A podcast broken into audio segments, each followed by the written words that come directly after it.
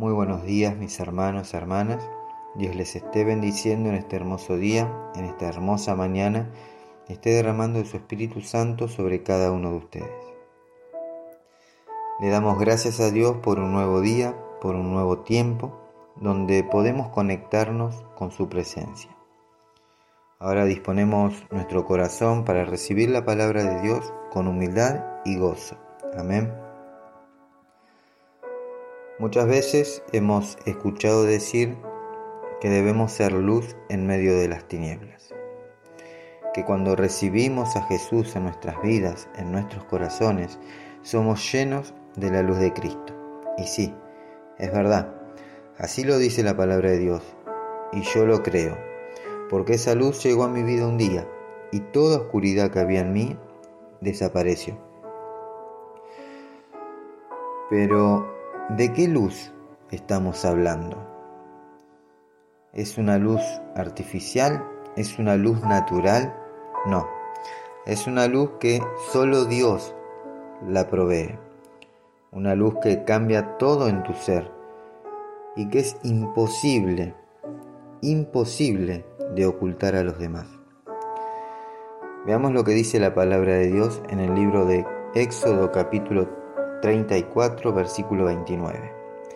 Cuando Moisés descendió del monte Sinaí con las dos tablas de piedras grabadas con las condiciones del pacto, es decir, con los diez mandamientos, él no se había dado cuenta de que su rostro eh, salía un haz de luz porque Dios había hablado con él.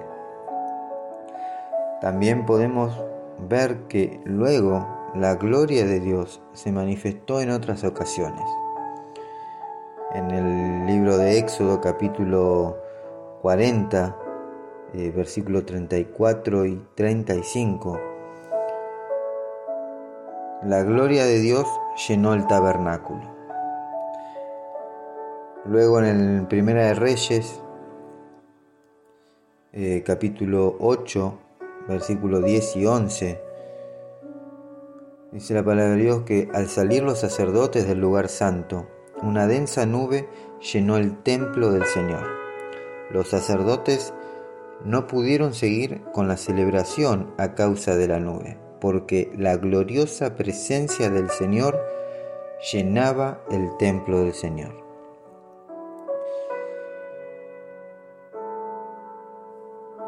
Esa luz a la que fuimos llamados a mostrar al mundo es nada más y nada menos que la gloria de Dios. Debemos glorificar a Dios con nuestra forma de vivir, con nuestra forma de pensar y con nuestra forma de actuar. Vivamos como verdaderos hijos de Dios, glorificándolo, sea que comamos, bebamos o hagamos cualquier otra cosa capítulo 1 eh, de Juan, Juan capítulo 1, versículo 14, dice la palabra de Dios, y el verbo se hizo hombre y habitó entre nosotros, y hemos contemplado su gloria, la gloria que corresponde al Hijo unigénito del Padre, lleno de gracia y de verdad. Amén. Hace poco sí, hará unos dos semanas más o menos, leí una historia que decía que un niño había ido a una feria con sus padres y pasaron por un puesto que vendían figuritas que brillaban en la oscuridad. El padre le dijo al niño, elige una que yo te la compro. Así que el niño eligió la que más le gustaba y luego se volvieron a su casa. Como ya era tarde, el niño se fue a su cama y dejó su figurita en la mesita de luz y mientras intentaba dormir. Se dispuso a observar la figurita y vio que no brillaba como le habían dicho. Así que eh, decepcionado llamó a su padre y le planteó lo que le estaba sucediendo. Entonces el padre le explicó, Hijo mío, estas figuritas no tienen luz propia por eso es necesario que pasen un tiempo cerca de una fuente de luz para que puedan brillar en la oscuridad. Así que expusieron la figurita a la luz. Luego la pusieron en la oscuridad y comenzó a brillar. De la misma manera, nosotros necesitamos estar cerca de la fuente de luz para poder brillar en medio de la oscuridad. Y así como esa figurita, nosotros tampoco contamos con luz propia. Debemos buscar esa luz. Ahora, ¿dónde la encontramos? La vamos a encontrar al meditar en la palabra de Dios, buscando la presencia de Dios continuamente para ser llenos de esa luz y así poder alumbrar en medio de las tinieblas. Recordad que necesitamos estar pegados a la fuente de luz para ser llenos de esa luz, para iluminar en medio de la oscuridad. Pasemos tiempo con Jesús, quien es la luz del mundo. Amén. Juan capítulo 8, versículo 12 dice, otra vez Jesús les habló diciendo, yo soy la luz del mundo. El que me sigue no andará en tinieblas, sino que tendrá la luz de la vida. Señor, te damos gracias por este tiempo y por esta oportunidad de estar en tu presencia. Gracias Señor porque podemos ir a la fuente para ser llenos de tu luz y luego poder, poder irradiar esa luz que el mundo tanto necesita. Señor, usa nuestras vidas como una herramienta en tus manos, que seamos de bendición en los lugares donde hay oscuridad, para que tu luz resplandezca en aquellas personas que hoy están en tinieblas, Señor. Te lo pedimos en el nombre de Jesús. Amén y amén. Mis hermanos, hermanas, que Dios los bendiga, que Dios los guarde, que Dios haga resplandecer su rostro sobre cada uno de ustedes. No se olviden de compartir, sean una herramienta de bendición y de restauración. Recordad que siempre hay alguien esperando una palabra de fe, de esperanza y de amor. Si querés dejar un mensaje por un pedido de oración, podés hacerlo al mail, a los pies del maestro 889 gmail.com o al WhatsApp 1534 83 27 57.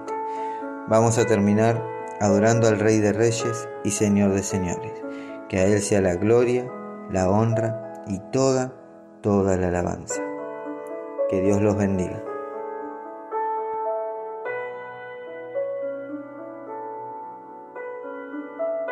Padre nuestro que estás en el cielo, santificado sea tu nombre venga a nosotros tu reino y hágase tu voluntad.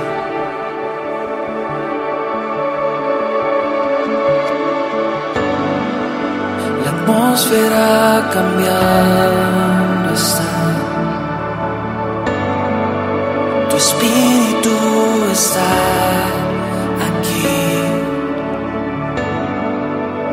evidente tu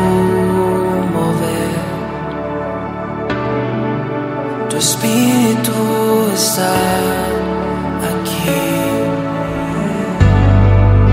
La atmósfera cambiando